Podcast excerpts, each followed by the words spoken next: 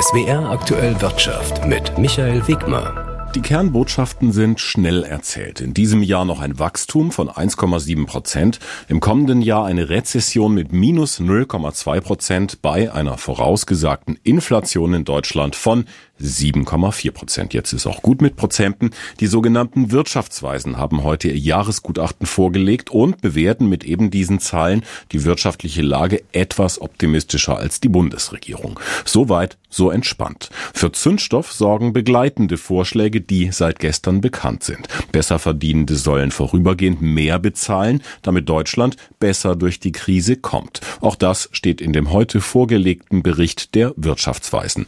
Hauptstadtkorrespondent Korrespondent Georg Schwarte findet das weise. Die Energiekrise solidarisch bewältigen, die neue Realität gestalten. Wunderbarer Titel eines Jahresgutachtens der Wirtschaftsweisen. Haben es alle gehört? Solidarisch bewältigen, sagen sie. Und zur Solidarität gehört danach ein befristet erhöhter Spitzensteuersatz oder ein Energiesoli für Spitzenverdiener. Und zur neuen Realität, dass die Ärmsten hierzulande von der Krise am härtesten getroffen, die Reichsten dafür am wenigsten belastet sind. Haben es alle verstanden? Offenbar nicht. Gitta Konnemann, Vorsitzende der Mittelstandsunion, nennt einen Energiesoli realitätsfern und toxisch. Toxisch? Warum sachlich, wenn es auch polemisch geht? Toxisch, aber realitätsnah ist wohl eher die Tatsache, dass beispielsweise die Gaspreisbremse auch denen hilft, ihre Villen und Swimmingpools günstiger zu heizen, die beim Energiesoli jetzt Sozialismus schreien. Ein befristet erhöhter Spitzensteuersatz oder ein Energiesoli aber ist kein Sozialismus, es ist schlicht sozial. Es ist nicht toxisch, sondern das Gegengift bei schleichender Entsolidarisierung der Reichsten im Land.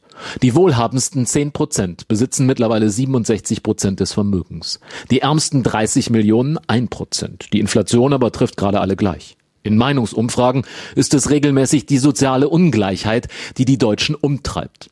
Wenn aber Vermögensteuer, Reichensteuer, Übergewinnsteuer, Energiesoli oder ein befristet erhöhter Spitzensteuersatz ins Spiel kommen, dann ist das plötzlich eine Neiddebatte oder Sozialklimbim.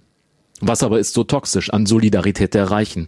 Vermutlich, dass sie nicht beim Thema Steuern gilt. Wir werden keine Mehrbelastung vornehmen, sagt der stellvertretende FDP-Parteichef Johannes Vogel. So sei es ja im Koalitionsvertrag vereinbart. Ernsthaft? Nach dieser Logik hätte es auch kein Sondervermögen für die Bundeswehr, keinen Tankrabatt oder keine längeren Laufzeiten für Kernkraftwerke geben dürfen, war nämlich nicht vereinbart im Koalitionsvertrag.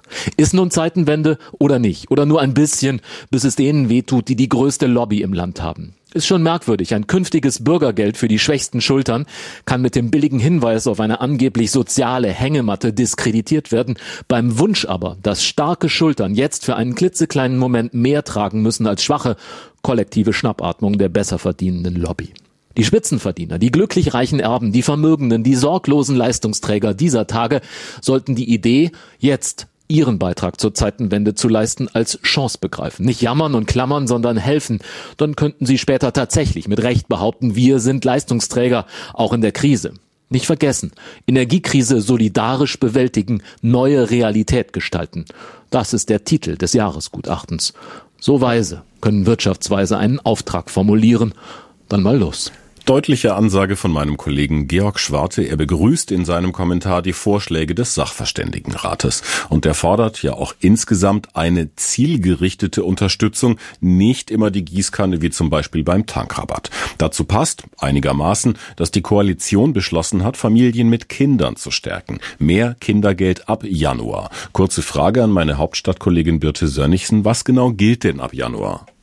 Familien sollen mehr Geld bekommen als ursprünglich geplant. Eigentlich hatte sich die Regierung ja schon darauf verständigt, dass das Kindergeld im Januar steigen soll, und zwar auf 237 Euro für die ersten drei Kinder. Jetzt will die Koalition da noch ein bisschen was drauflegen, und zwar sollen 250 Euro für jedes Kind ausgezahlt werden, egal ob es das erste, zweite, dritte, vierte oder fünfte Kind ist. Für Familienministerin Lisa Paus ist das ein wichtiger Schritt, um Familien zu entlasten, weil sie sagt, die leiden eben besonders unter der hohen Inflation, den steigenden Preisen für Miete, für Lebensmittel, für Energie. Und da sagt die Ministerin, Eltern, die derzeit jeden Cent umdrehen müssen, die können so die höheren Ausgaben zumindest ein Stück weit auffangen. Das Kindergeld wird stärker erhöht als geplant, um Familien zu unterstützen. Hohe Inflation, hohe Energiepreise, stagnierende Wirtschaft. Die Lage ist in vielen europäischen Staaten ähnlich. In Deutschland kennen wir Streiks nur im Rahmen von Tarifkonflikten. Politische Streiks sind durch unser Streikrecht nicht gedeckt. In anderen Ländern dürfen Gewerkschaften auch zu Generalstreiks aufrufen, ganz allgemein für Lagen wie diese, für mehr Lohn, für Maßnahmen gegen eine hohe Inflation. So ist das heute in Griechenland und in Belgien, wo der komplette öffentliche Dienst die Arbeit niederlegt und es zu massiven Beeinträchtigungen kommt. Unsere Korrespondentin Birgit Radatz war in Brüssel unterwegs.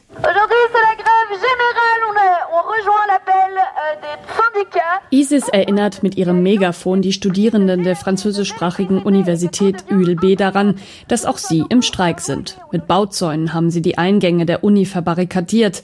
Wer durch will, muss drüber klettern und bekommt gleichzeitig einen Flyer der Studierendengewerkschaft in die Hand gedrückt.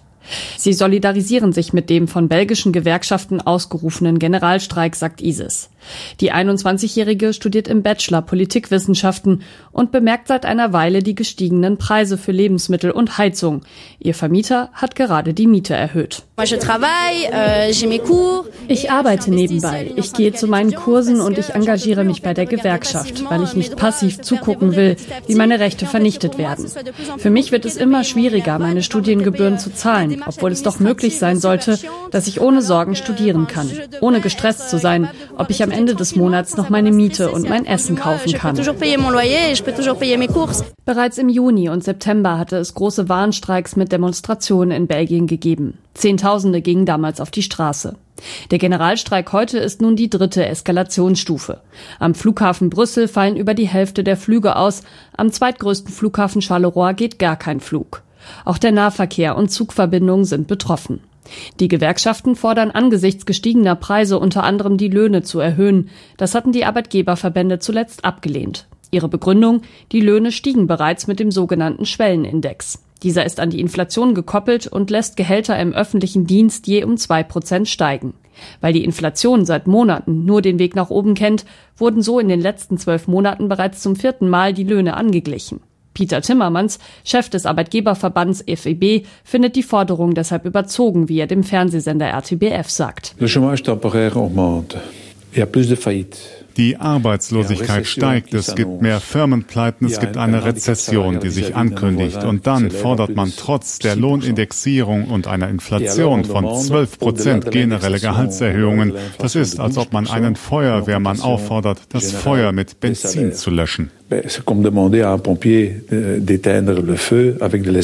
Allerdings sind auch die Mieten an die Inflation gekoppelt. Hier müssen die Belgierinnen und Belgier künftig mehr zahlen. Aus Brüssel, Birgit Radatz. Wir wussten, dass er kommt, jetzt wissen wir auch wann. Das Landgericht München hat den Mammutprozess um Ex-Wirecard-Chef Markus Braun terminiert. Er fängt am 8. Dezember an und wird lange dauern. Das Attribut historisch ist angebracht, denn mit Markus Braun wird ab Anfang Dezember erstmals der frühere Vorstandsvorsitzende eines in die Pleite gerutschten DAX-Konzerns vor Gericht stehen. Neben Braun, der nach wie vor in Untersuchungshaft sitzt, werden auch der ehemalige Wirecard-Chefprokurist sowie der frühere Geschäftsführer einer Wirecard-Partnerfirma in Dubai auf der Anklagebank sitzen. Die Staatsanwaltschaft München I wirft ihnen unter anderem gewerbsmäßigen Bandenbetrug, Untreue und Marktmanipulation vor. Die Verteidigung von Markus Braun betont seit Monaten, dieser sitze zu Unrecht in Untersuchungshaft, weil er von den mutmaßlich kriminellen Vorgängen bei Wirecard nichts gewusst habe. Wie das Oberlandesgericht München zudem mitgeteilt hat, sind bis Weihnachten sechs Prozesstage angesetzt, bis Ende des kommenden Jahres 100. Wann mit einem Urteil zu rechnen ist, steht noch nicht fest. Annemeyer Fünfinger, München. Ein großes Börsenereignis heute sind sicher die Massenentlassungen bei Meta, dem Facebook-Konzern. Die Aktie hat erstmal positiv reagiert. Das Kerngeschäft bringt immer weniger Geld, deshalb streicht Konzernchef Zuckerberg 11.000 Stellen oder 13 Prozent der Arbeitsplätze. Der DAX heute mit keiner klaren Richtung. Gute Nachrichten gab es kaum. Ungeachtet dessen gab es im DAX heute auch Sieger, die Aktien von Adidas zum Beispiel. Das Unternehmen bekommt einen neuen Chef, den Norweger Björn Gulden. Er kommt von Puma, habe da einen Top-Job gemacht, sagen Analysten. Die Aktie des gebeutelten Sportartikelherstellers ist seit Bekanntwerden der Personalie um fast 30 Prozent gestiegen. Auch heute war die Adidas-Aktie Tagessieger mit einem Plus von gut 4 Prozent. Volker Hirt, ARD Börse, Frankfurt. Und der DAX zum Handelsschluss bei minus 0,2 Prozent. Das sind 13.670 Punkte.